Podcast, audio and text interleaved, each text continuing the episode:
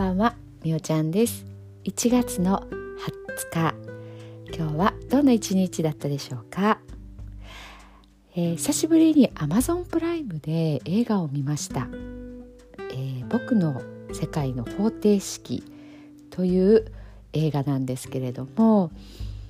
えー、この映画、まあ、あらすじというかねちょっとネタバレになるんですけど簡単に話をすると一人のえー、まあ、若いね少年がいたんですけども、えー、自閉症があるんですね。なんですけど数学の、えー、まあ、計算だったりとかっていうところはもう飛び抜けて才能があって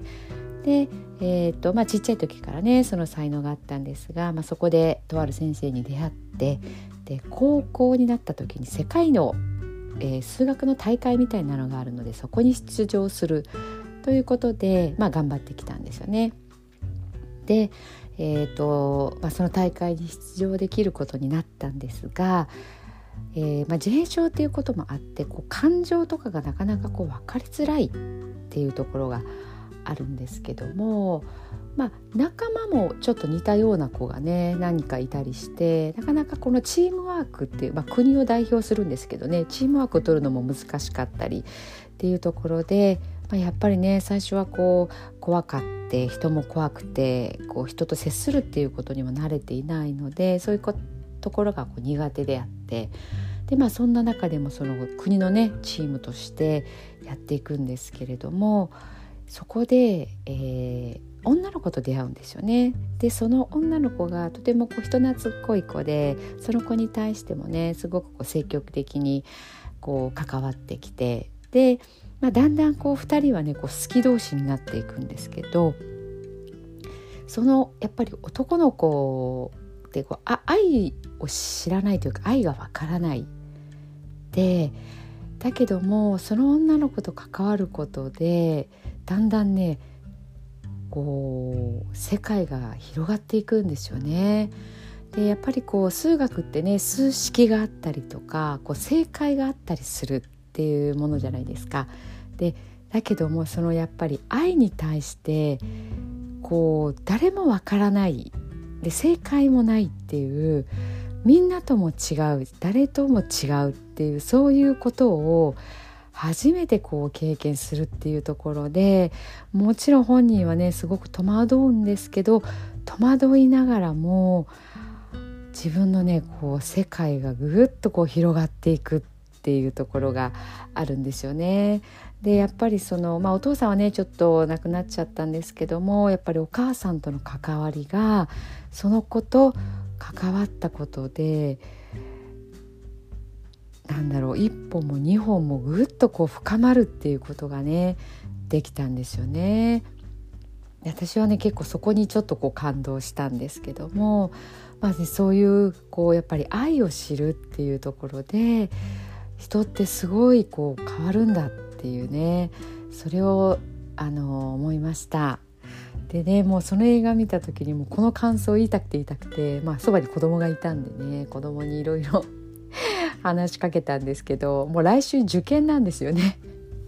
試験前の追い込みの時に「ちょっとちょっと」って言って話して「いや今彼女いるの？好きな人いるの?」とかそんなことを聞いたりいややっぱり勉強も大切サッカーも大切だけどやっぱり恋をしてこう誰かと付き合ったりとかもうそういう経験絶対した方がいいよとかそんな話でねこうしっかり邪魔をしてしまって ちょっとうざがられたんですけどまあねでも本当にそれはねすごく思いましたね。なんかこう遠い昔のね 自分をね 振り返ったりしてみてやっぱりねこう全部が全部うまくいくってことはないですよね。私もこう、まあ、失恋というかね好きになった人が別の人を好きになったっていうそれを知った時のあのショックたるやもう自分自身で全人格を否定するぐらいねやっぱりショックだったんですけどでもねあの経験ってすごいなんか財産だったなって振り返れば今思うんですよね。もうその時はもうそんな感情にはなれないんですけどあれぐらいこう自分をまた見つめ直すというかうーん何て言ったらいいんだろうあの経験ってもう最近ないんですよね。それがいいのか悪いのかわからないんですけどまあそれをこうなんかで疑似体験した方がまた成長につながるのかなって思ってみたりもうそんなことはしたくないなっても思ってみたりでもやっぱり特殊ですよね。うんなんかねちょっと主人公がなんか18歳とかぐらいになるのかな？18歳19歳ぐらいになると思うんですけど、ねまあ、その頃と同じような感情になれるかって言ったらもうちょっとそれ自体も何でしょうそういうこう新鮮さが ない。どうしたらいいでしょうね。あのなんかドキドキする感じもうキュンキュンする感じがねしたいんですけどね。なんかこう私はねあの話は変わるんですけど推しっていうとこでいくと藤井風さんなんですよね。もうだいぶ話してるからまたかいって感じかもしれないんですけどでキュンキュンはキュンキュンっていうかこうなんだろうあすごいもうかっこいいとかドキドキっていうのはあるんですけど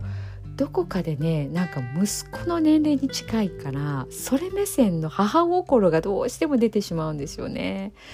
なんかもうそれそれなしにこうドキドキしたいんですけどうんなんかどうしたらいいんだろう いい方法があったら教えてください。ねなんか映画の話からちょっと最後ずれてしまいましたけどはいまあそんなねあのちょっと映画を見たっていう話でまたよかったらね見てみてください。えー、タイトル忘れちゃいましたね なんだっけまたあの書いときますはい、えー、ではね今日の寝る前のノリと聞いてください。今日あなたはあなたを生き切った。ポジティブなあなたを表現したならポジティブなあなたを生き切った。ということ。ネガティブなあなたを表現したならネガティブなあなたを生き切った。ということ。今日あなたはあなたを生き切った。明日からのあなたの人生は寝る前のあなたの素晴らしいイメージから想像される。あなたが本当に生きたかった人生は今この瞬間の眠りから始まる。あなたには無限の可能性がある。あなたには無限の才能がある。あなたはまだまだこんなものではない。あなたには目覚めることを待っている遺伝子がたくさんある。もし今日あなたの現実において自分はダメだと思うような出来事が起こったとしても嘆く必要はない。それはあなたがダメなのではなくあなたに素晴らしい部分が見えていなかったというだけだから。もし今日あなたの現実において自分は才能がないと思うような出来事が起こったとしても嘆く必要はない。それは才能がないのではなくまだ才能が開花していないだけなのだから。今日悔やむ必要はない。今日起こったことは起こる予定だっただけのことだから。もし今日あなたの一日が素晴らしい一日だったなら明日はさらに素晴らしい一日になる。もし今日あなたの一日が誇らしい一日だったなら明日はさらに誇らしい自分に気づく一日になる。あなたはまだまだこんなものではない。明日のあなたはこんなものではない。あなたにはまだまだ可能性がある。あなたには目覚めることを待っている遺伝子がたくさんある。遺伝子のスイッチを入れれば入れるほどあなたは自分の可能性に目覚め才能に目覚めてゆく。素晴らしいあなたをイメージしよう。眠っている間にそのイメージが記憶となりその記憶が明日のあなたの現実を作っていく。あなたの遺伝子を目覚めさせるのはあなたがあなたを信じる力。あなたは素晴らしい。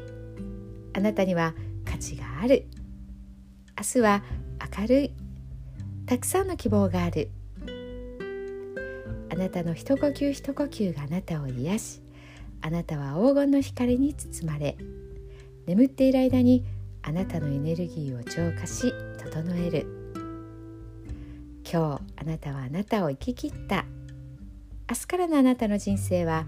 寝る前のあなたの素晴らしいイメージから想像される。そしてあなたはあなたが本当に生きたかった人生を始めてゆく。